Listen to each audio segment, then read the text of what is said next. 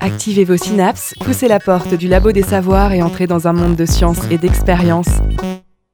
Bonsoir et bienvenue au Labo des Savoirs, votre émission activatrice de synapses. Bonsoir Emmanuel. Bonsoir Anna, bonsoir à tous. Aujourd'hui, le Labo des Savoirs se jette à l'eau pour comprendre d'où vient celle que vous buvez, l'eau du robinet. Voici une plongée dans la chimie aquatique dans la fabrique de l'eau potable. Comment transforme-t-on une eau de rivière en eau claire? Comment transporter l'eau sans laisser les bactéries s'y développer? Que faire des eaux usées? Vous connaissez bien l'émission, aussi je ne vous surprendrai pas en vous disant que ces questions intéressent les scientifiques. Comment une question de cette importance pourrait-elle laisser la science indifférente? Ce soir, pour essayer d'y voir plus clair sur cette question vitale, nous restons sur les bords de la Loire, là où est tirée notre eau potable. Boire la Loire, une émission animée par Anna Tuentran et Emmanuel Meffray. Vous connaissez sans doute le cycle de l'eau. L'eau des océans qui s'évapore, se condense en altitude, retombe et alimente les petits ruisseaux qui feront les grandes rivières et ainsi de suite. Ce soir, nous suivrons un autre cycle, une autre boucle. Un petit cycle de l'eau qui part de la Loire, passe par des tuyaux, des pompes, des filtres et des canalisations. C'est le petit cycle de la consommation et de l'épuration. Le Labo des Savoirs a rencontré les travailleurs de l'eau à la régie communautaire de Nantes Métropole. De la station de pompage à la station d'épuration, fait en accéléré le tour du petit cycle de l'eau. Ce cycle de l'eau domestique, il est possible de le recréer en laboratoire et même de le recréer grandeur nature. Visitez Aquasim, une maison de l'eau fabriquée par les scientifiques pour l'étudier sous toutes ses facettes. Dans Aquasim, vous découvrirez les eaux grises et les eaux noires. Ce sont les eaux usées, polluées qu'il faut rejeter. Chaussez vos bottes et partez avec le Labo des Savoirs explorer les égouts de Nantes. Enfin, l'eau, un bien vital et un bien commun, mais aussi un sujet politique. Comment l'eau est-elle gérée? Nantes est dans une situation assez originale entre public et privé. Et pour finir ce cycle, nous passerons donc par la question des politiques de l'eau. Le Labo des Savoirs, voyage au centre de la science. Nous accueillons ce soir deux experts euh, de l'eau domestique. Alcim Le Guenig, ingénieur d'études sanitaires à l'ARS, l'Agence régionale santé des Pays de la Loire. Bonsoir. En studio également Jean-Michel Accès, directeur d'Aquasim, un simulateur géant du cycle des eaux domestiques au CSTB de Nantes, le centre scientifique et technique du bâtiment. Jean-Michel Accès, bonsoir. Bonsoir. En quelques mots, pourriez-vous nous présenter le travail de l'ingénierie de l'eau? Quelles sont les questions aquatiques qui mobilisent les chercheurs et les ingénieurs d'Aquasim alors l'ingénierie de l'eau, c'est vaste, hein, puisque ça peut partir de la conception euh, elle-même des stations de traitement, de la distribution de l'eau, hein, puisque l'ingénierie, c'est l'étude, mais c'est aussi le suivi de chantier. Et si on, parle un petit peu plus du travail des chercheurs, actuellement, euh, donc à Aquasim, on est, euh, comme d'autres centres de recherche en France, axé sur le recyclage des eaux et sur la réutilisation des eaux, à la fois des eaux de pluie, des eaux de douche, puis aussi la réutilisation des eaux usées. Euh, donc c'est effectivement un moyen de d'économiser de la ressource. Euh, je m'adresse plutôt euh, à Alcim Le Guénic. Tout le monde ne sait peut-être pas que les robinets nantais distribuent l'eau de la Loire. L'eau se trouve en surface ou dans les nappes phréatiques. Comment se répartissent ces deux sources? Sur le territoire de région Alors, euh, si je prends la Loire-Atlantique, je pourrais prendre aussi la région d'un pays de la Loire, mais euh, puisque mon territoire d'action, c'est sur les cinq départements de la région, mais je vais prendre la, la Loire-Atlantique. Donc, effectivement, la Loire-Atlantique, on a 60% euh, de l'eau qui vient des eaux de surface et 40% des eaux souterraines. Alors pourquoi cette situation qui n'est pas très favorable euh, Parce que la Loire-Atlantique, c'est la fin du massif armoricain, c'est du schiste, c'est du granit en sous-sol, donc peu propice à des grandes nappes phréatiques. Euh, la nappe phréatique, c'est des, endroits, des, nappes où l'eau vient s'accumuler parce qu'on a des terrains perméables. Or, euh, quand vous avez du schiste, du granit, c'est des terrains perméables, donc il y a très peu d'eau dans le sous-sol. Donc malheureusement, il a fallu recourir aux eaux de surface et notamment la Loire, puisque la Loire traverse euh, la Loire-Atlantique et on a une chance très importante puisqu'on va capter cette eau et on capte à peu près un centième de cette eau en période d'étiage. Période d'étiage, c'est-à-dire? Alors c'est la période euh, sèche où euh, le débit de la Loire est le plus faible, donc ça se passe en été. De quelle qualité est l'eau de la Loire comparée à d'autres sources? Alors l'eau de la Loire est relativement de bonne qualité. Par rapport à d'autres cours d'eau. Si je prendrais par exemple un cours d'eau relativement proche, c'est la Vilaine qui sépare le Morbihan de l'Ille-Vilaine. Euh, par contre, euh, par rapport euh, à la Gironde ou par rapport à la Seine, on a quand même une eau de meilleure qualité puisque c'est une eau qui traverse moins de sites industriels. c'est pas pour rien qu'on l'appelle toujours le fleuve sauvage. Donc il est dans, dans un secteur encore très, très rural. Euh, néanmoins, euh, c'est pas de l'eau potable et euh, cela nécessite des traitements très très importants parce qu'on a quand même dans cette eau de Loire beaucoup de matières organiques et tout un tas d'éléments rejetés par, par l'homme. Nous en parlions dans le sommaire de cette émission. Ce soir, nous explorons le petit cycle de l'eau. Alors suivez euh, Ghislaine Humeau qui vous propose un parcours en accéléré à travers les différentes étapes de la fabrique de l'eau potable. Et l'eau de la Loire, alors elle est plutôt saine alors, euh, j'imagine? On imagine qu'un grand fleuve comme ça, il peut être des fois euh, un peu pollué bah, C'est un grand fleuve, donc il a aussi beaucoup de débit, donc moins impacté par des pollutions, au moins en termes de production d'eau potable. Après, c'est un milieu naturel, donc il évolue en fonction des saisons, en fonction euh, du, climat. Donc, euh, euh, il, y a des, années, bah, il est en crue, donc avec une qualité d'eau qui évolue. Il y a des moments où les débits sont plus élevés, donc il faut s'adapter à ces changements. Valérie David est technicienne à l'exploitation des installations de la Régie de l'eau de Nantes Métropole. Cette régie communautaire couvre le Grand Nantes et assure les consommations domestiques et industrielles de l'agglomération. Nantes boit la Loire. Et entre le fleuve et le robinet, l'eau passe par Valérie David dans la fabrique de l'eau potable. Il y a la station de pompage qui va pomper, euh, là dans le cas qui nous intéresse, qui va pomper sur la Loire. Donc il va nous permettre d'amener l'eau jusqu'à l'usine.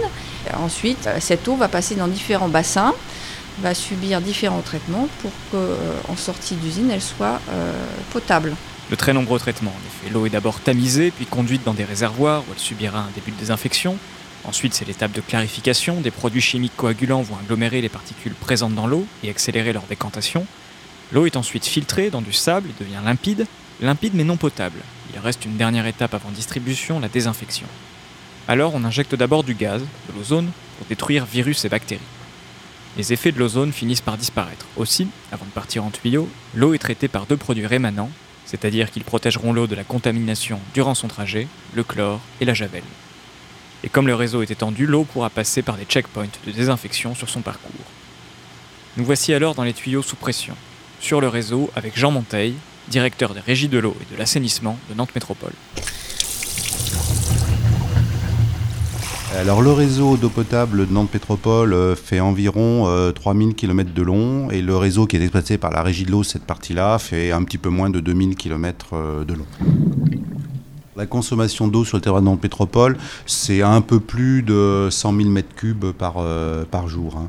Donc avec une variation par rapport à une moyenne qui est de l'ordre de plus ou moins 10 à plus ou moins 15% à peu près.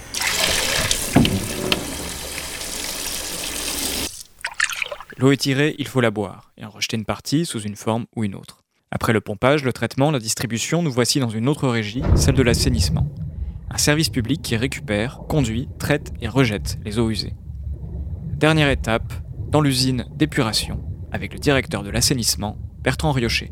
Quand on arrive euh, au niveau de la station d'épuration, là on a tout un process de, traitement euh, qui permet d'éliminer euh, toute la pollution qui est transportée par les eaux usées. Hein. Donc on a par ailleurs des eaux usées industrielles, donc c'est un petit peu un cas à part. Mais la majorité des eaux qu'on transporte sont des eaux usées domestiques. Donc c'est plutôt de la pollution organique, on va dire. Hein. Donc c'est des, bah, rejets, c'est les rejets humains. Hein. Finalement, ce que produit une station d'épuration d'eau usée, on est bien d'accord, c'est essentiellement de la boue. Ce sont toutes les, pollutions organiques dégradées euh, par des bactéries. La bactérie, elle va faire son travail, elle va, elle va digérer la, pollution organique, elle se nourrit de cette pollution, euh, et puis ensuite elle va mourir, et donc euh, finalement elle va se transformer en boue. Donc cette boue, on va l'extraire tout, le, tout le long du process pour euh, avoir au bout du compte une eau qui est, euh, ce qu'on appelle euh, clarifiée, donc débarrassée de cette pollution organique et d'une partie de la pollution chimique. On va traiter essentiellement les nitrates et les phosphores. Et du coup, une fois qu'on a abattu cette pollution chimique, eh on, est en capacité de relarguer l'eau finalement épurée vers le milieu naturel. La plupart du temps, entre le point de pompage pour faire de l'eau potable et le point de rejet des stations d'épuration, il y a des distances euh, relativement euh, conséquentes. Donc de toute façon, euh, on, ne, repompe pas de l'eau traitée en sortie de station d'épuration pour faire de l'eau potable. Hein. Ça, c'est un peu un fantasme qu'on entend de, ou qu'on entend de temps en temps, mais ça correspond à strictement aucune réalité. une eau traitée en sortie de station d'épuration se mélange avec les eaux du milieu naturel et éventuellement repompée quelques dizaines de kilomètres plus loin pour refaire de l'eau potable euh, dans de bonnes conditions. Le labo des savoirs. Jean-Michel Access, à Alcime Le Guénic, vous venez d'entendre cette illustration du petit cycle de l'eau. Pouvez-vous nous expliquer les différents procédés de la chimie de l'eau? Comment est-ce qu'on fabrique l'eau potable? Alors, euh, au niveau de, l'eau potable, donc vous avez euh, des normes très, très précises. C'est-à-dire que lorsque vous allez prendre de l'eau dans le milieu naturel, vous avez même sur les, les eaux brutes captées des normes. C'est-à-dire que le législateur a estimé que on ne peut pas faire de l'eau potable avec n'importe quelle eau, mais qu'elle doit avoir quand même un minimum de, de qualité. Alors peut-être pas de bonne qualité, mais de qualité. Alors pourquoi euh, et justement, dans le reportage qu'on a entendu tout à l'heure, on, parlait de, du fantasme de, récupérer l'eau de la, de la station d'épuration. Il faut savoir que ces eaux usées qui sont jetées, euh, sont rejetées dans le milieu naturel, c'est avec des germes humains. Et il faut absolument que ces germes humains repassent dans le milieu naturel pour qu'ils rentrent en compétition avec les autres germes de l'environnement pour que leur virulence soit atténuée. Sinon, euh, s'il y avait un cycle direct, on récupère les eaux usées pour refaire de l'eau potable, on, aurait une récupération de nos germes humains et c'est ceux-là qui sont dangereux pour nous. Donc le fait de repasser dans le milieu naturel fait que ces germes rentrent en compétition avec les germes de l'environnement et s'atténuent. Donc ça c'est une notion très très importante. Et euh, sur le plan chimique également, lorsque l'on capte une eau, euh, même si les analyses sont pointues aujourd'hui, euh, on ne sait pas tout mesurer, et euh, notamment un certain nombre de métabolites. Et le législateur a estimé que pour faire une eau potable, meilleure était la qualité de l'eau captée, mieux on se portait. Euh, parce qu'il est beaucoup plus facile de, faire de l'eau potable avec une eau quand même qui n'est pas trop dégradée. Surtout que ces éléments qu'on ne sait peut-être pas encore mesurer aujourd'hui à, à dose infinitésimale posent problème. Alors que si l'eau est de bonne qualité, qu'elle est repassée dans le milieu, euh, la probabilité d'avoir des eaux de, euh, qui posent souci est, beaucoup moindre. Jean-Michel Access oui, alors donc on a entendu euh, un système assez classique de traitement de l'eau avec d'abord une première, euh, première filtration, ensuite euh, une oxydation de l'eau, euh, donc une, clarification qui va accélérer le processus du traitement de l'eau. Mais derrière, on va rajouter de l'ozone, mmh. qui est un traitement aujourd'hui qui est assez utilisé, mais qui est assez onéreux hein, par rapport au chlore ou au dioxyde de chlore. Mais c'est un traitement qui a une qui a un avantage euh, car il n'y a pas de rémanence. Hein. On, s'aperçoit que l'ozone va venir euh, disparaître après le, traitement et il faut effectivement retraiter l'eau derrière pour qu'elle soit transportée à travers euh, tout le réseau et qu'elle arrive de qualité satisfaisante au niveau de votre robinet, c'est-à-dire on va rajouter du chlore et de, de l'eau de javel. Une notion importante également dans le traitement, c'est qu'on va tout faire aujourd'hui aussi pour démarrer par des traitements plutôt physiques et réserver les traitements chimiques vraiment en fin de traitement. Euh, pourquoi? Parce que dans ce cas-là, on génère beaucoup moins de sous-produits avec les produits chimiques. Euh, donc on essaie au maximum d'avoir des, systèmes de décantation, de filtration poussés pour que la phase de, traitement au chlore notamment et à l'ozone se fasse sur une eau la plus claire possible et la plus mmh. propre possible pour éviter justement la formation de sous-produits euh, qui parfois à des doses faibles peuvent poser des soucis à long terme. Vous vous, dites euh, que c'est un modèle classique. Est-ce qu'il y a d'autres alternatives justement alors oui, le traitement de l'eau, il y a d'autres types de, procédés qui peuvent être utilisés. Euh, donc des systèmes classiques de, lagunage avec euh, une, une, décantation de l'eau dans, des lagunes et puis après un traitement euh, derrière. ensuite, il y a aussi des techniques membranaires, c'est-à-dire qu'on va faire passer cette eau à travers des membranes dont la perméabilité est très faible hein, et donc on va venir retirer à la fois des particules, à la fois des, tout ce qui est bactéries, etc. Mais ça, ce sont des techniques qui sont très chères puisqu'elles sont coûteuses en énergie.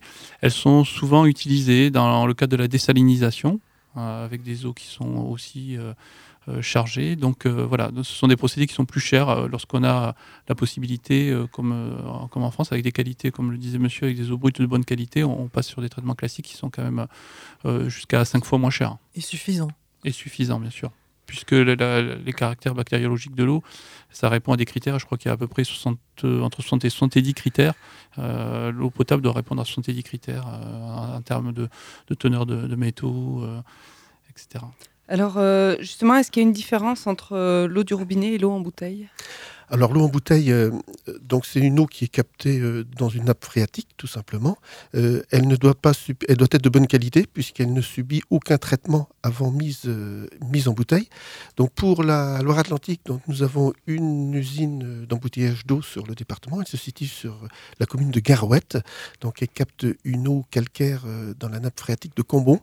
Et effectivement, cette eau est surveillée. Nous avons un suivi, ces deux prélèvements par semaine pour s'assurer que c'est qui est mise en bouteille est également euh, de qualité satisfaisante, puisque là, souvent, la difficulté sera euh, en cours d'embouteillage. C'est-à-dire qu'il faut absolument que les conditions d'embouteillage soient, soient satisfaisantes.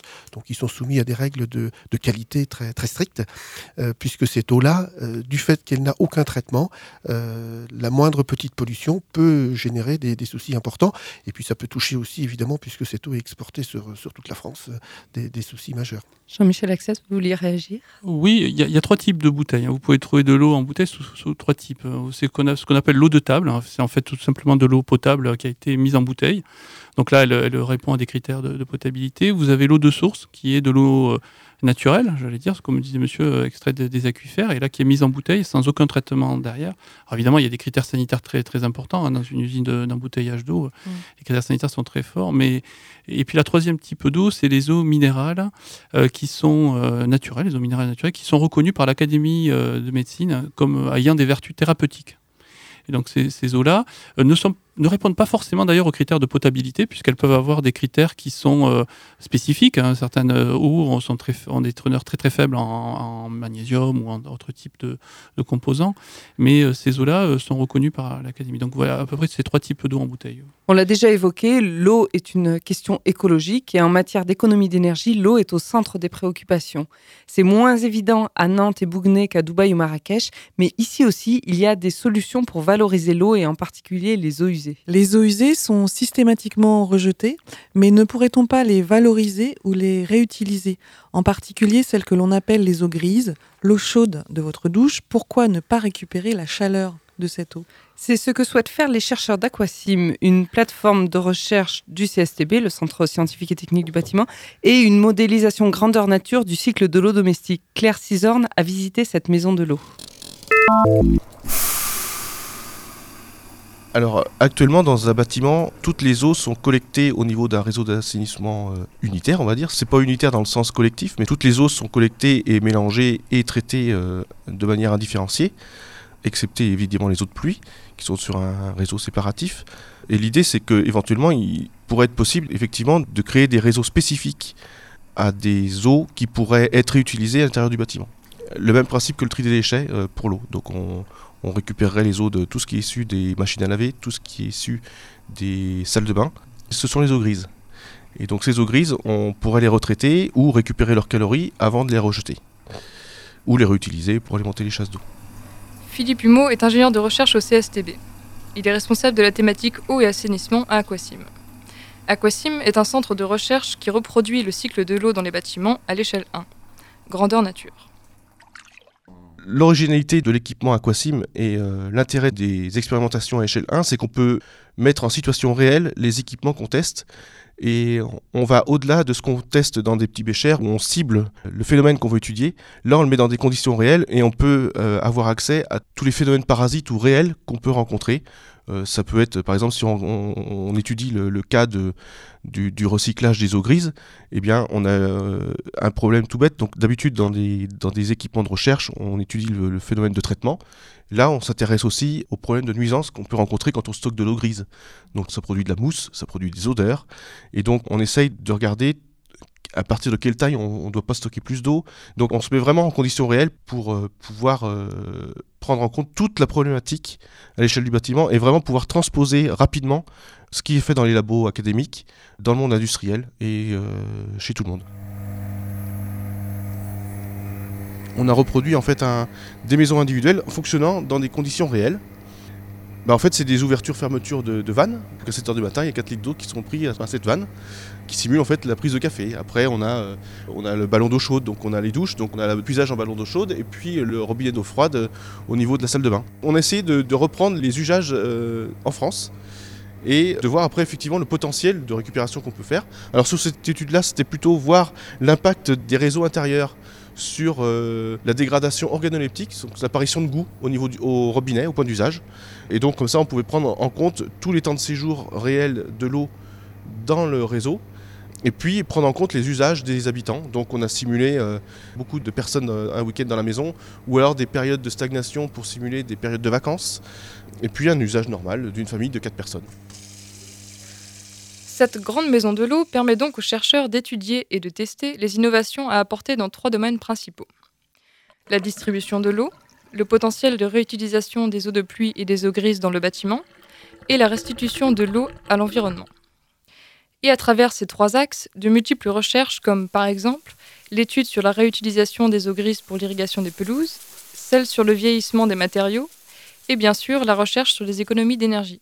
Philippe Humeau. Un des points importants euh, qui est traité dans Aquasim actuellement, c'est tout ce qui est récupération de calories sur les eaux. Parce qu'en fait, euh, c'est un des postes importants euh, de consommation d'énergie, c'est le chauffage de l'eau donc que ce soit pour le chauffage, pour le confort des pièces, ou pour la production d'eau chaude sanitaire. Actuellement, il se développe des procédés de récupération de calories par voie instantanée. C'est le principe d'un échangeur de chaleur. Donc l'objectif, c'est de, préchauffer l'eau froide qui alimente les sources d'eau chaude. Donc que ce soit l'eau mitigée au niveau de la douche ou le ballon d'eau chaude. Donc si l'eau froide qui arrive dans le ballon est plus chaude, on consomme moins d'énergie pour atteindre la consigne, la température de consigne on est euh, dans Aquasim, donc c'est l'équipement de recherche qui est organisé en plusieurs niveaux. Le premier niveau, il consiste en fait en la production, le stockage et la distribution des différentes eaux qu'on peut trouver dans un bâtiment. Donc euh, les différentes eaux qu'on peut retrouver, ce sont les eaux potables.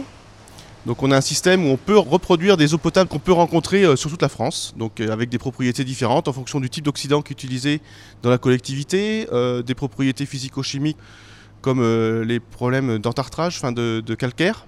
Toutes les eaux sont produites sur site, excepté les eaux usées qu'on récupère sur le réseau d'assainissement de, la ville de la Chapelle-sur-Erdre. C'est de la production euh, réelle, c'est-à-dire qu'on a, on a de vrais équipements de, où on récupère les eaux, euh, les différentes eaux qu'on retrouve dans un bâtiment. Donc on, a une laverie pour produire les eaux grises, donc on, lave le linge de, des personnels ou d'entreprises aux alentours. Il y a des gens qui, font du, qui viennent en vélo ou qui font du sport, donc on a des douches et on récupère toutes les eaux de douche on recycle toutes nos eaux pour, euh, pour les utiliser pour des fins de recherche. Bonjour. Tu vas bien? Elle a encore une visite. Et donc pour reproduire les eaux qui sont issues des machines à laver, on a intégré une, euh, petite laverie industrielle, une petite laverie, qui emploie euh, trois personnes. Et donc le principe c'est que les, permanents du CSTB ou des entreprises extérieures amènent leur linge donc il est lavé et repassé. Ces eaux sont récupérées et sont utilisées pour faire nos, expériences. On voulait vraiment euh, avoir des eaux réelles, donc on a mis en place euh, cette laverie. Donc ça, produit de l'emploi et ça rend service euh, aux employés, voilà, et à la recherche.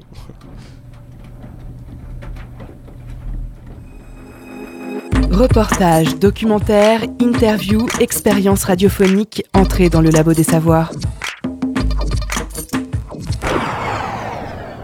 C'était un reportage de Claire Cisorne. Vous écoutez Le Labo des Savoirs, l'émission activatrice de Synapse. Ce soir, nous parlons de Boire-la-Loire avec Alcime Le Guénic de l'ARS, l'Agence régionale santé des Pays de la Loire, et de Jean-Michel Axès, directeur du CSTB. Jean-Michel Axès, vous venez d'entendre notre euh, visite d'Aquasim. Aimeriez-vous commenter, compléter peut-être ce reportage? Oh oui, euh, excellent reportage. Non, mais je crois qu'il y a d'autres thèmes évidemment. Il y a d'autres thèmes qui sont développés. Hein. Je crois qu'on a évoqué effectivement tout ce qui était recyclage, réutilisation des eaux. Il y a, Il y a aussi des, utilisations qui sont faites de cette eau, récupération de cette eau pour les toitures végétalisées. Ça n'a pas été abordé et, et ça, c'est aussi une voie de développement pour l'avenir. Donc on travaille là-dessus, on travaille aussi sur l'interaction des nouveaux matériaux. Vous, vous, savez que le cuivre est très cher, donc il faut le remplacer dans les tuyaux par des matériaux composites. Et on voit que tous ces matériaux peuvent peut-être générer euh, ou, génèrent-ils des problèmes au niveau de la santé? Comment garantir en tout cas aux consommateurs et à l'utilisager final que ces nouveaux matériaux vont pouvoir être inoffensifs pour la santé? Donc on travaille sur ces thèmes-là aussi. Est-ce qu'il peut être valorisé aussi justement pour une récupération d'énergie euh? Alors, la récupération d'énergie, oui, évidemment, euh, comme on l'a expliqué dans, ce reportage, on récupère l'énergie en instantané, c'est-à-dire pour préchauffer votre eau par un système d'échangeur. Et on s'aperçoit que les résultats sont très bons puisqu'on a, euh, on peut économiser 30 à 50% de l'énergie nécessaire à préchauffer votre eau euh, que vous allez utiliser vous pour vous laver les mains, pour vous doucher derrière.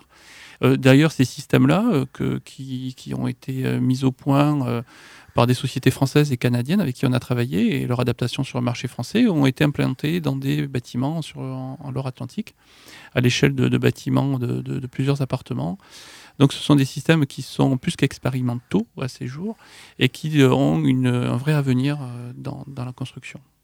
Alors ensuite, l'énergie, vous pouvez la récupérer d'une autre façon, c'est-à-dire aussi à travers les eaux usées, c'est-à-dire que ça existe aussi en Allemagne, c'est-à-dire des, tuyaux, si qui contiennent de l'eau usée, et dans la périphérie de ce tuyau circule de l'eau froide qui va être préchauffée et alimenter. Et donc, ça permet de récupérer toute cette énergie. Une réaction sur ces études? Oui, bah, je pense que c'est dans l'air du temps. Je crois que c'est très bien. On parle beaucoup aujourd'hui de durable, d'économie, et c'est très très bien. Bon, effectivement, dans l'habitat, euh, on voit qu'on peut faire énormément de choses en termes de, récupération. Par contre, euh, euh, il y a un certain nombre de prudences quand même euh, à prendre, puisque on a souvent dans, l'habitat, dans certains secteurs, on l'a vu notamment en région parisienne, mais aussi dans, dans l'est de la région nantaise, on a un, double réseau. On, a, il y a de nombreuses années, là, déjà réfléchi donc, à, utiliser euh, une eau euh, qu'on captait directement en Loire pour des usages non eau potable, et puis on avait le réseau d'eau potable à côté. Donc ces gens-là ont deux réseaux d'eau, donc c'est très économique puisqu'on va utiliser une eau très peu chère euh, donc de Loire directe pour faire un certain nombre d'usages, euh, pour l'arrosage par exemple, et, le réseau d'eau potable pour des usages très. Euh, pour l'eau potable, pour la boisson notamment. alors ça c'est très bien, c'est très économique, sauf qu'il faut faire très très attention, puisque là on est en présence de deux réseaux dans, dans l'habitat, et on peut avoir dans ce cas-là des confusions, et on a déjà eu des confusions de, de réseaux, et qui fait que on a eu parfois des gens qui ont bu l'eau directement de la Loire, puisque ces deux eaux sont tout à fait limpides, mais une est chargée de, tout un tas d'éléments et, l'autre est potable. Donc il faut faire très attention. Donc, dans tout ce qui est euh, réutilisation et usage, réutilisation de l'eau, euh, il faut être prudent puisque euh, ça peut poser des soucis. Je pense aussi à la réutilisation des eaux grises, par exemple. Bon, c'est très bien. On pourrait imaginer, on, parlait tout à l'heure, de, réutiliser l'eau directement pour l'eau potable à nouveau. Sauf que là, je vous ai expliqué tout à l'heure que effectivement, de repasser parfois dans le milieu naturel, c'est quand même une bonne chose. Jean-Michel Access, une réaction? Alors oui, euh, la question que pose monsieur, c'est la question quelle qualité d'eau pour quel usage? Et je crois que la, clé, elle est là. Euh, il y a euh, un à deux siècles, lorsque il y avait beaucoup de maladies en France, il y a une politique hygiéniste qui s'est mise en place avec une volonté de eau potable à tous les étages, hein, ça vous dit quelque chose peut-être? Mais et donc il y a une politique hygiéniste très forte qui s'est mise en place en France, qui a permis d'éradiquer de nombreuses maladies, épidémies, etc. Aujourd'hui, euh, la question euh, peut se poser effectivement de la réutilisation des eaux. Alors, l'eau de pluie dans le bâtiment ou les eaux grises, qui, est un autre thème, parce que c'est déjà des eaux qui, sont chargées. Donc, parlons déjà de l'eau de pluie. Euh, nous avons fait des expériences en Ile-de-France, financées par la région Ile-de-France, sur la réintroduction d'eau de pluie dans le bâtiment. Il y a des techniques qui existent. on, a, déjà testé ça sur des bâtiments, à la fois même des écoles, hein, avec ce système de double réseau et qui garantissent non pas un retour d'eau de l'eau de pluie dans le réseau potable qui pourrait le contaminer, mais aussi une garantie de distinction de ces réseaux. Donc euh, il y a des techniques, euh, colorer l'eau, simplement. Euh, ensuite, il y a faire des tuyaux carrés, mettre des robinets qui ne sont pas à hauteur des enfants, etc. Le problème est que donc cette réticence sur cette réutilisation de l'eau, le problème c'est un problème normatif et réglementaire en France. Voilà. Et donc, euh, il y a des solutions qui existent, une évolution nécessaire de la réglementation en France. Elle existe déjà dans d'autres pays européens. Il est temps de s'y pencher Et quant à la réintroduction des eaux grises, on pourra en reparler si vous voulez, parce qu'on a beaucoup travaillé là-dessus, au-delà de la récupération d'énergie. On, peut penser que cette eau grise peut être réutilisée dans les toilettes. Hein, c'est 35% de votre consommation d'eau. Il faut euh, garantir donc une protection du réseau public, hein, d'eau publique, par des, systèmes qui sont des systèmes anti-retour. Je ne vais pas rentrer dans la technique, mais des systèmes qui permettent qu'il n'y ait pas de contamination, ça, ça peut exister. Alors Jean-Michel Access, Alessime Le Guinic, restez avec nous. Nous continuons notre parcours aquatique après un morceau du groupe Adventure Times, Water Scenes.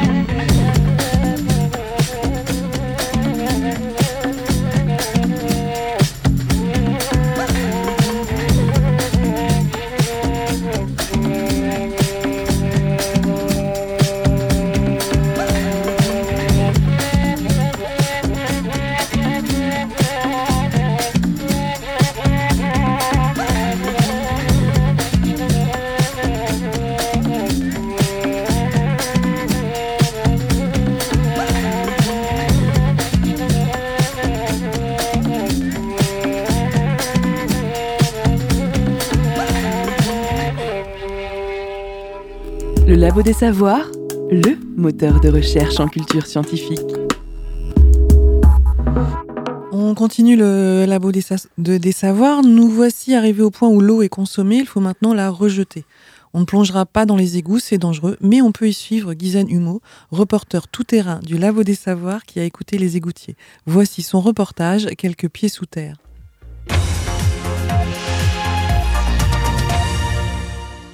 A 15 ton mass of fat, the size of a double decker bus, has been cleared from a sewer in Kingston. The so called Fatberg had almost. Je sais pas si vous avez entendu parler de cette histoire de, du bus de graisse à Londres. Il y a eu 15 mètres cubes de graisse euh, qui obstruait un réseau. Je crois qu'il restait 5% de passage pour l'eau. Euh, si ça avait été bouché, ça aurait été une catastrophe parce que le réseau faisait 2 mètres 30. Ah voilà, ils ont mis deux semaines à, le détruire au, nettoyeur de pression pour, euh, et à l'aspirer. Bon, c'est nous ce qu'on fait à petite échelle, puisque nous on intervient avant que ça se produise, ce genre de choses. Sinon, ça voudrait dire qu'on fait mal notre travail. Alors, les agents euh, embauchent à 5h45, interviennent, ils sont sur le terrain à 6h, 6h15, le temps de faire le déplacement, la mise en place de la sécurité, etc.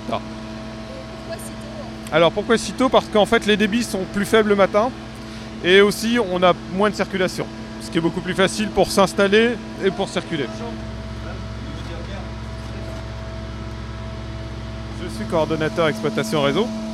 Euh, j'ai en charge la coordination des différents moyens, c'est-à-dire euh, les camions hydrocureurs, les égoutiers, parfois les métalliers qui viennent faire des réparations sur les équipements euh, ou faire des aménagements et euh, les électromécaniciens qui eux viennent, attention, éviter que les véhicules accrochent, euh, oui ça passe juste, je disais les électromécaniciens qui eux viennent faire des interventions sur tout ce qui est, tout ce qui est matériel de pompage, armoire électrique, etc. etc.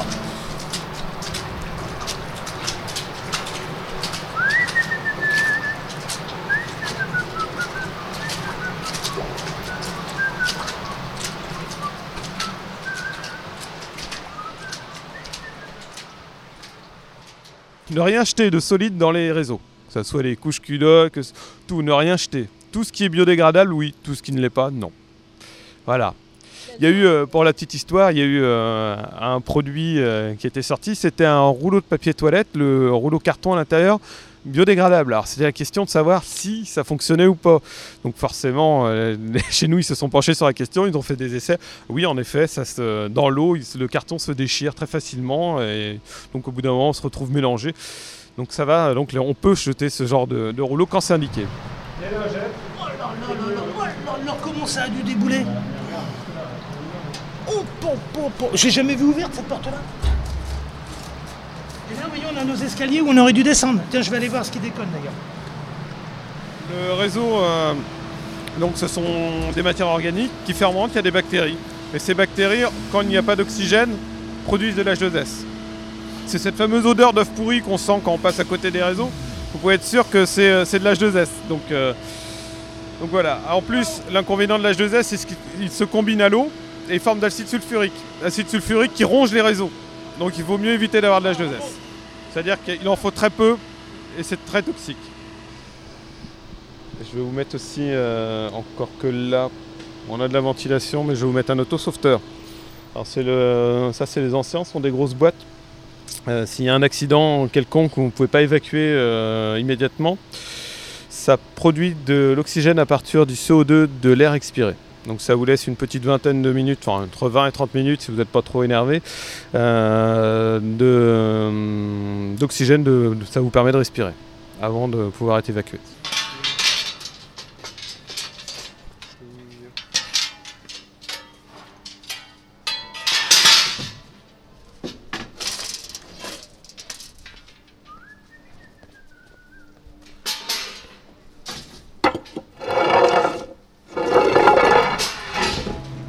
Toujours au moins, essayez de garder toujours au moins 3 points d'appui. D'accord.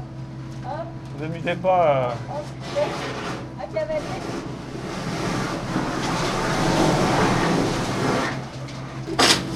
Vous êtes bien entouré. Hein. Un bain de boue, c'est très bon pour la santé.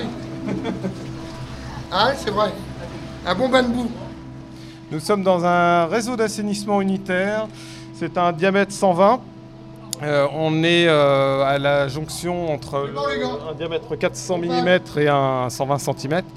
Et euh, le départ, le départ, il se fait par là? Je, suis perdu moi déjà. Hein je suis perdu. Non, il, coule dans l'autre sens. Il coule côté Lu. Il part par là, oui. Tête de réseau côté Loire. Voilà, tête de réseau côté Loire, donc par là. Qu'est-ce qu'il y a à dire sur ce réseau, à part que c'est un 120 on a, Donc là, on a un regard qui nous permet de travailler. C'est un regard où on peut passer nos canalisations. voilà. Et on a une cheminée, c'est un petit couloir qui mène à un autre regard en trottoir et qui nous permet de sortir. Alors le regard, il permet bien sûr de descendre le matériel, il permet aussi de ventiler. C'est-à-dire qu'on va ouvrir au minimum trois regards pour travailler, pour ventiler le réseau. Ce n'est pas les gouttières qui ronflent, c'est la pipe qui fait du bruit. Ils vont croire qu'on dort dedans.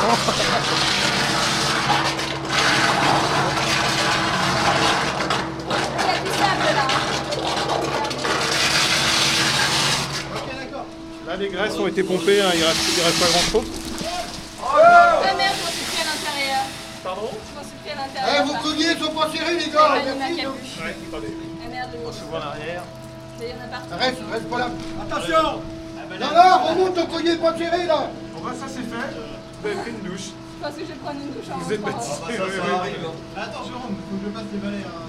Euh, c'est bon, je passe. Hein. Arrosez pas. Euh, dans l'autre sens.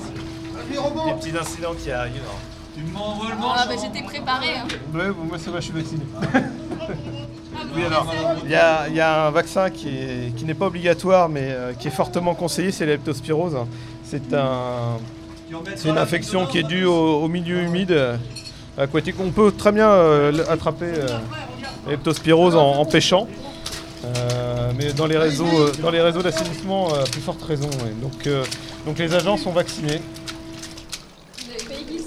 Oui, c'est dangereux. C'est un des risques, c'est la glissade. La glissade, la chute. Ouais. Comment faut, faut faire comment vous canard. Moi, je marche en canard de chaque côté. De chaque côté. J'évite de marcher au centre, l'endroit où c'est le plus où c'est le plus grand, où il y a le dépôt de, de graisse au fond. Ah ouais. Non, on videra là. Non, tu vides pas, tu dégotes, mon de Dieu.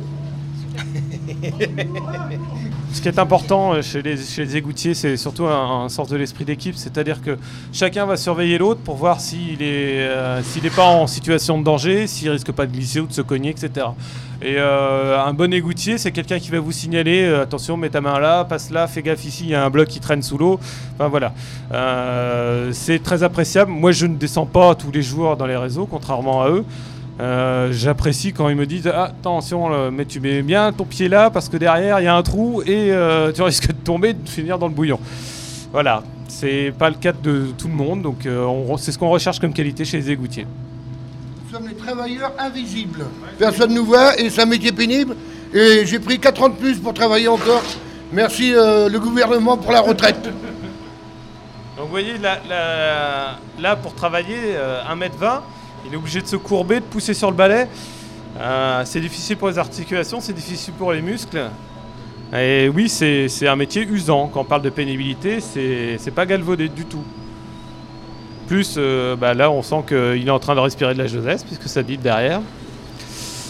Mais bon. Forcément, il va pas sortir à chaque fois que ça bip. Bon, à 5 ppm, hein, euh, on nous dit que c'est pas dangereux. Euh.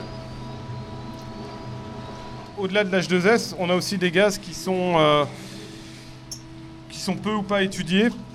Donc on ne on connaît pas l'impact, euh, on, connaît pas l'impact sur, la santé, les mercaptants entre autres, entre autres. Euh, et, voilà, on mesure l'H2S parce qu'on sait que c'est le gaz le plus présent et le plus dangereux.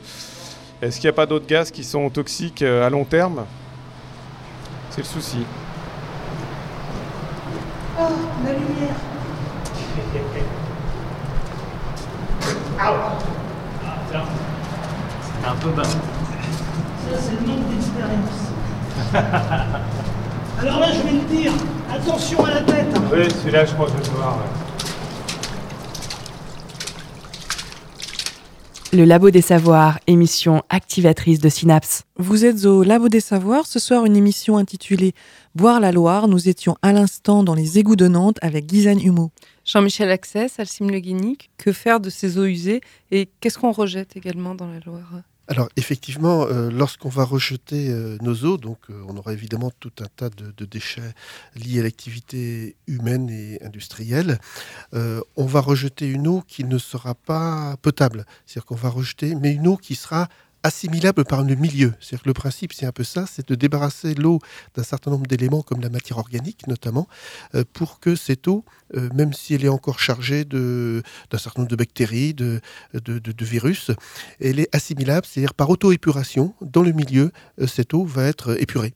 Donc l'objectif du traitement, ce n'est que ça, c'est de, de pouvoir adapter cette eau qui était très contaminée en une eau de bien meilleure qualité pour qu'elle soit assimilable par le milieu. Alors, on peut réutiliser aussi donc, ces, eaux usées dans certains types pour euh, l'irrigation, pour. Euh, euh, mais ça, c'est réglementé. Il y a un décret qui est assez récent qui est sorti sur la réutilisation de ces eaux traitées pour l'irrigation, mais on évite effectivement de, l'utiliser, par exemple, en forme d'aspersion, par exemple. la France n'est pas très en avance sur ce sujet. Euh, il y a des pays en Europe qui sont bien plus en avance que nous, en Espagne. Hein. il y a des décrets royaux en Espagne qui permettent d'utiliser cette eau pour l'irrigation de, vergers ou même de, cultures. Euh, au Mexique, il y a des districts de 110 000 hectares hein, qui, sont, euh, qui sont irrigués à partir des eaux de Mexico. Alors, c'est un peu expérimental, il y a eu des, problèmes sanitaires, mais depuis, ils ont affiné leur, loi et, le recyclage de ces eaux a un vrai sens. Ensuite, cette eau, elle peut être réutilisée aussi pour maintenir des cours d'eau.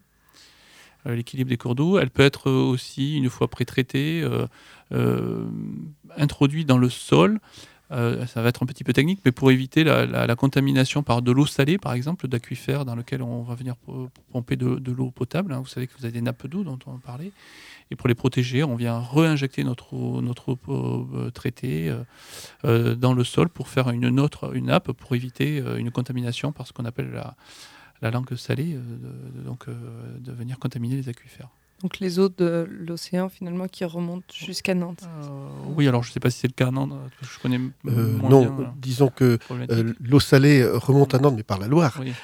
et on a de l'eau salée à Nantes qu'en période, bah, le terme un peu barbare que j'utilisais tout à l'heure, d'étiage, c'est-à-dire qu'en période, quand le débit de la Loire est très très faible et que les eaux de, l'estuaire remontent jusqu'à Nantes.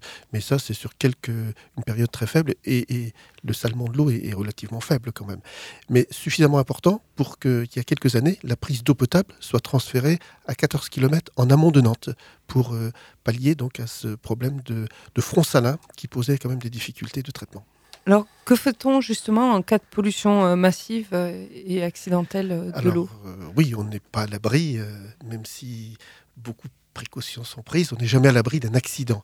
On peut très bien avoir un camion citerne de, de fioul, d'essence euh, qui, qui tombe dans la Loire et le contenu se répand dans la Loire. On n'est jamais à l'abri de ce, de ce genre de choses. Euh, donc il y a plusieurs choses qui ont été faites, notamment avec les collectivités. C'est d'abord sur la Loire, on a mis en place il y a quelques années ce qu'on appelle un plan d'alerte Loire. Donc ça concerne le département du Maine-et-Loire et de Loire-Atlantique. Et dès qu'il y a un pépin, il y aura donc systématiquement une information qui sera transmise à tous les producteurs d'eau potable, c'est-à-dire qui captent l'eau euh, en Loire, euh, pour qu'ils euh, soient vigilants. et on suivra la, pollution. Et si c'est nécessaire, il faudra arrêter les, stations de, traitement d'eau potable. Dans ce cas-là, d'ailleurs, les producteurs d'eau potable font des réserves pour laisser passer la pollution, puisque on a un fleuve, il y a un certain débit. Une pollution, même si elle est importante, elle va passer lentement peut-être, mais elle va passer petit à petit. Et donc on pourra réutiliser l'eau. Néanmoins, dans la période qui peut durer une, deux, trois jours, euh, on aura quand même des soucis. Donc il faut, euh, dans ce cas-là, donc faire des réserves d'eau. Et parfois, c'est pas suffisant. Sur Nantes, par exemple, la quantité d'eau dont on dispose euh, ne couvre la distribution que sur une journée. donc on a une journée de réserve, donc c'est pas c'est pas beaucoup. Donc s'il s'avère que la pollution massive que l'on a présenterait un risque de dépasser cette journée, il va falloir, on a réfléchi à autre chose. Et aujourd'hui, il y a une solution qui a été mise en place, donc depuis 3-4 ans seulement, c'est pas très vieux, c'est une prise d'eau dans l'Erdre. L'Erdre est un, cours d'eau qui est déconnecté de, la Loire, puisque c'est l'Erdre qui se rejette en Loire par une écluse. Euh, donc on irait chercher l'eau dans l'Erdre, et l'usine des eaux de Nantes est capable de traiter l'eau de l'Erdre. Et si vraiment tout va mal, ce jour-là, il y a également une pollution euh, dans l'Erdre. Euh, on active dans ce cas-là, et on l'a jamais fait sur Nantes, on l'a fait dans d'autres endroits du département de Loire-Atlantique, mais pas sur Nantes. Euh, on a ce qu'on appelle un plan de secours eau potable, où effectivement, dans ce cas-là, il faudrait d'abord faire une information de la population, comme quoi l'eau n'est pas consommable. il y aurait des restrictions d'usage de l'eau qui peuvent aller, bah, habituellement c'est des restrictions restriction d'usage pour l'eau d'alimentation. Et dans ce cas-là, comme les gens n'ont plus d'eau potable au robinet, et ils en ont été informés, il faut ramener de l'eau de substitution par bouteille généralement ou par camion citerne. C'est déjà arrivé sur Nantes ce que vous racontez Sur Nantes, non. On a eu trois communes quand même il y a une quinzaine d'années, euh, Sainte-Luce, euh, Carquefou et Toiré-sur-Loire, qui ont été privées d'eau potable pendant une semaine. Donc euh, il y avait quand même 45 000 personnes de concernées, où l'eau a été, donc c'est une pollution industrielle au styrène dans le réseau d'eau Donc il a fallu ramener de l'eau avec des camions citernes. Donc on prend là des camions de laiterie qui sont euh, de bonne qualité, puisque lorsqu'il n'y a plus de lait, il y a une procédure de nettoyage précis, donc on peut, euh, donc on peut ramener de l'eau potable avec ça. Euh, et sinon, on a une distribution d'eau embouteillée. Et justement, le plan de secours départemental, décliné d'ailleurs en plans locaux, pour chaque collectivité, euh, on a euh, travaillé sur la manière d'opérer en cas de gros pépins. Et aujourd'hui, dans ces collectivités-là, on sait qu'on choisira le gymnase de tel nom pour faire la distribution d'eau, qu'il faudra une transpalette, qu'il faudra un camion, qu'il faudra... Bon, tout ça, ça a été travaillé avec la préfecture et les collectivités concernées euh, au cas où parce qu'on n'est jamais à l'abri d'un gros pépin. Et une collectivité importante sans eau, très rapidement, ça devient très, très, très, très difficile. Alors, généralement, on ne coupe pas l'eau, puisque euh, l'eau est utilisée aussi pour tout un tas d'usages. Donc euh, la technique, c'est de faire une bonne information de la population pour qu'elle ne consomme pas l'eau. Et d'ailleurs, dans ce cas-là, on va colorer l'eau, on va mettre plus de chlore pour euh, une information. donc ça aussi, avec la préfecture, ça a été, ça a été bien, bien balisé. Le type d'information que l'on va faire pour que ça aille très très vite, parce qu'informer une population importante très rapidement, c'est pas simple. voilà, donc ce plan de secours, il est tout à fait opérationnel. On l'a testé. Donc vous me demandiez s'il y avait eu des communes, donc ces trois communes à l'est du département. On a eu aussi le secteur il y a moins de dix ans, 42 communes dans le secteur d'Onsny qui avaient été aussi privées d'eau pendant une semaine.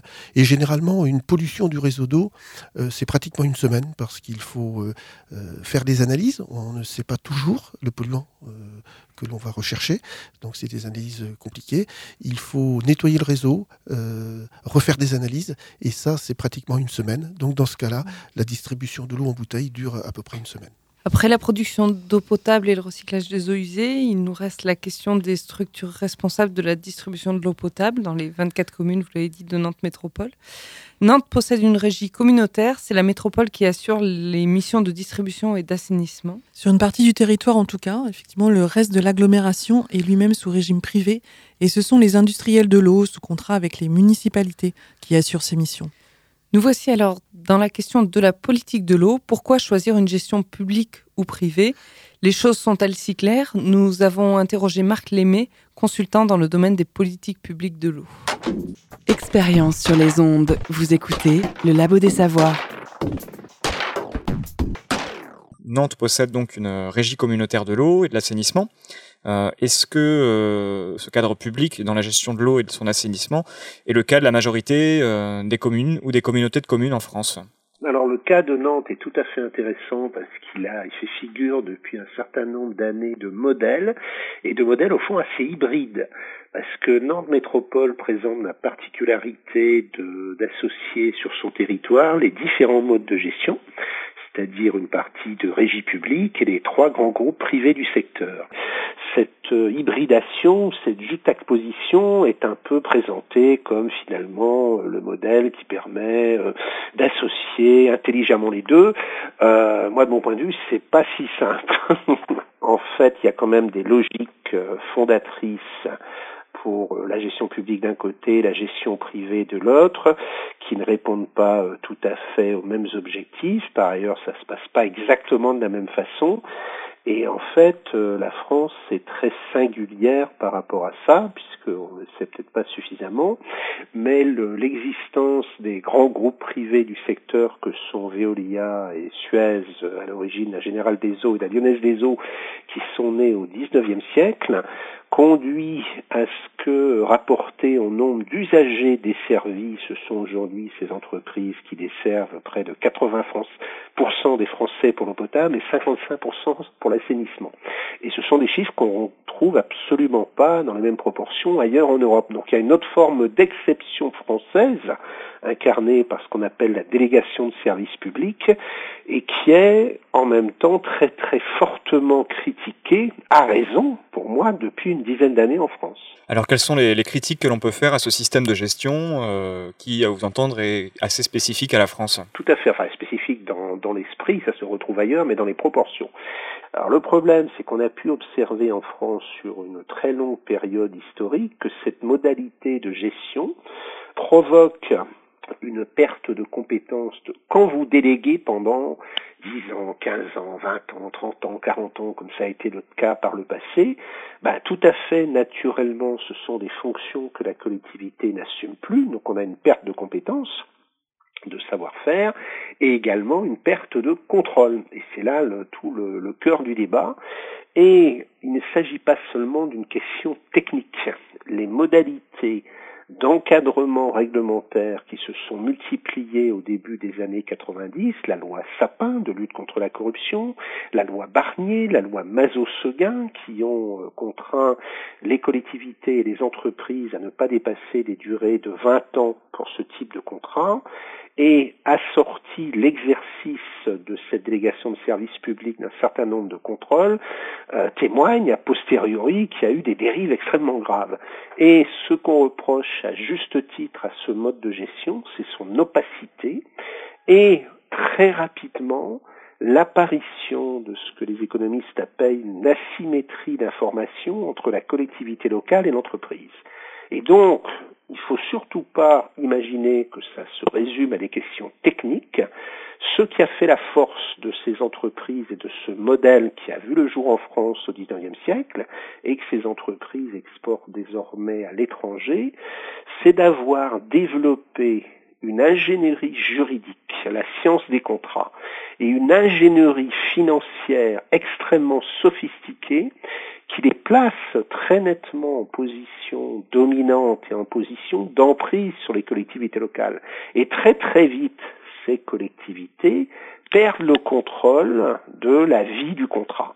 Et alors ça pose énormément de problèmes, il y a des dérives financières, il y a... c'est une espèce de machine infernale. Vous mettez la main là-dedans, finalement, très vite, vous ne contrôlez plus rien. La science Toutes les sciences Le Labo des Savoirs. L'avez entendu, pour Marc Lémé, les collectivités ont perdu les compétences techniques pour gérer elles-mêmes la distribution et l'assainissement en eau. Il parle de la fin de l'ingénierie publique au profit du conseil privé. Est-ce que vous partagez cette analyse sur l'opacité de la gestion de l'eau et ses inquiétudes? Alors écoutez, c'est un vieux débat euh, qui est récurrent en France. Euh, après, on peut se poser la question euh, longtemps sur ces sujets, les concessions, les délégations, les régies municipales. Il est vrai qu'il y avait plusieurs autres raisons. C'est, mettons-nous à, l'échelle d'une municipalité, garder des compétences sur un certain domaine technique. c'est coûteux, il faut avoir des gens spécialistes, un spécialiste à Nantes, un spécialiste à Angers, un spécialiste à droite à gauche voilà, le fait aussi de passer par ces sociétés-là, c'était aussi un peu euh, une, euh, un passage euh, de capacité d'investissement aussi vers des sociétés privées qui, en ayant plusieurs contrats, avaient une capacité technique et une capacité d'investissement supérieure. Donc je crois que tout n'est pas noir et tout n'est pas blanc dans ces, dans ces cas-là. Je crois qu'il y a eu des raisons qui n'ont pas été évoquées là. de, travailler avec des grandes sociétés comme, comme celles qui ont été citées. ça a eu aussi un effet de maintenir une capacité technique. Certes, elle est passée du niveau public au niveau privé, mais les ingénieurs dans le domaine de l'eau sont les meilleurs, euh, ou sont parmi les meilleurs euh, dans le monde, s'il faut le dire. la France est un des rares pays où vous pouvez, vous pouvez, boire de l'eau potable à tous les robinets. Vous ne posez pas la question quand vous avez un robinet si vous pouvez la boire ou pas, vous, en tout cas très rarement. C'est un luxe, c'est pas le cas, même aux États-Unis. Donc voilà, alors je sais pas, après, vous savez, ces positions sont souvent tranchées. Alcim Le votre opinion? Que dire de plus euh, euh, Effectivement, la, gestion de l'eau est quand même très locale. Euh, la gestion de l'eau est très très locale et souvent c'est trois, quatre communes rurales parfois qui vont distribuer cette eau potable et effectivement d'avoir les compétences pour traiter cette eau c'est quand même pas c'est quand même pas si simple hein.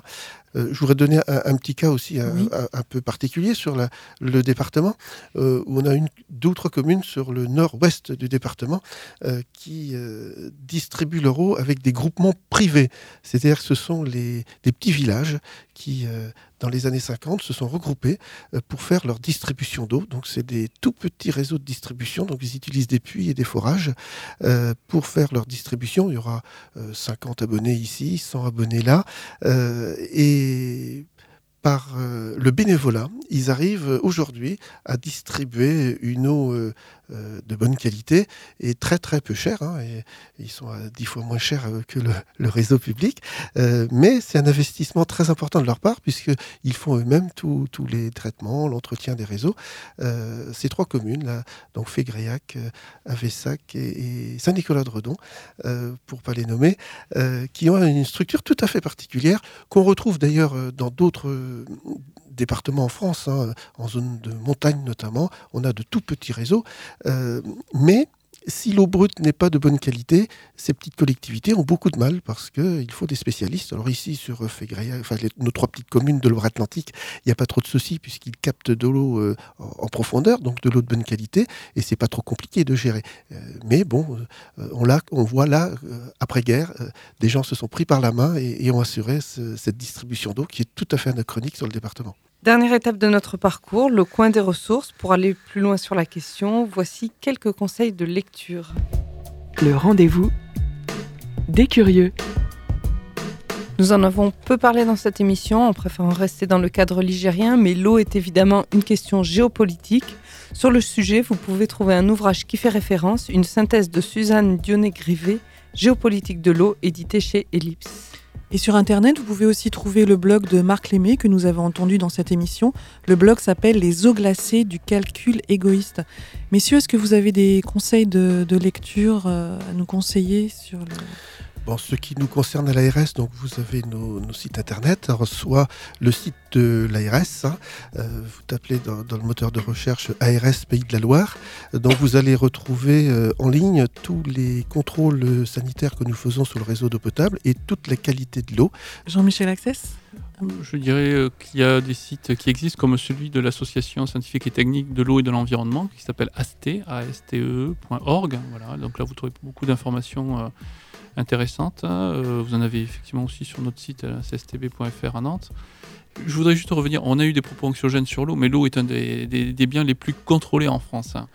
Et lorsqu'on parlait de pollution, on parlait des eaux brutes, mais l'eau au niveau du robinet est une des, des, choses les plus contrôlées en France et on a une, une eau de plutôt d'excellente qualité au niveau des, Merci de cette euh, précision. Je, confirme donc la qualité de l'eau, euh, notamment sur la Loire-Atlantique ou les Pays de Loire que je connais bien. Donc euh, elle est contrôlée, elle est de bonne qualité et vous pouvez la boire sans modération. Merci à tous deux d'être venus dans cette émission. Jean-Michel Access, je rappelle que vous êtes directeur d'Aquasim CSTB, le centre scientifique et technique du bâtiment. Alcim Le Guénic, vous êtes ingénieur d'études sanitaires à l'ARS, l'agence régionale santé. Merci à tous d'avoir suivi cette émission. C'était Boire la Loire, une émission animée par Emmanuel Meffray et Anna Tuentran, à la technique Claire Cisorne et à la rédaction chef du Labo des Savoirs, Guillaume Mézières. Rendez-vous mercredi prochain pour une nouvelle émission. Passez une très bonne soirée. Retrouvez l'équipe du Labo des Savoirs les mardis et mercredis de 19h à 20h sur le 92 FM et le www.prune.net.